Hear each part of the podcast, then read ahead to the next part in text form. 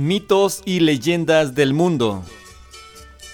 En esta ocasión tenemos un mito que surge en el archipiélago de Chiloé, que se encuentra al sur de Chile, y cuenta sobre una criatura imaginaria marina que tiene el aspecto de una mujer joven y muy hermosa, con una larga cabellera rubia, que a diferencia de la sirena, esta tiene un cuerpo completamente humano.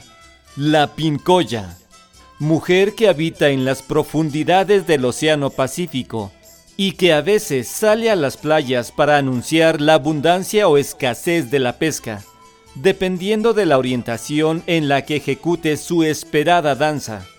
Cuando la pincoya aparece en la playa danzando con sus brazos abiertos y mirando hacia el mar, los pescadores esperan una pesca abundante.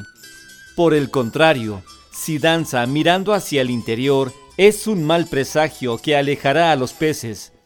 La alegría, aunque sea desde la pobreza, atrae a la pincoya para que ejecute su danza vaticinadora.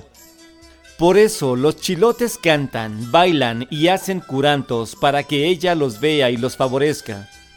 La pincoya, de gran belleza, bondad y dulzura, tiene también como tarea rescatar a los pescadores perdidos y traerlos nuevamente a la orilla. Cuando esto no es posible, dice el mito que ella los lleva y deja en la cubierta del buque fantasma el Caleuche, para que revivan como uno de sus tripulantes. Fin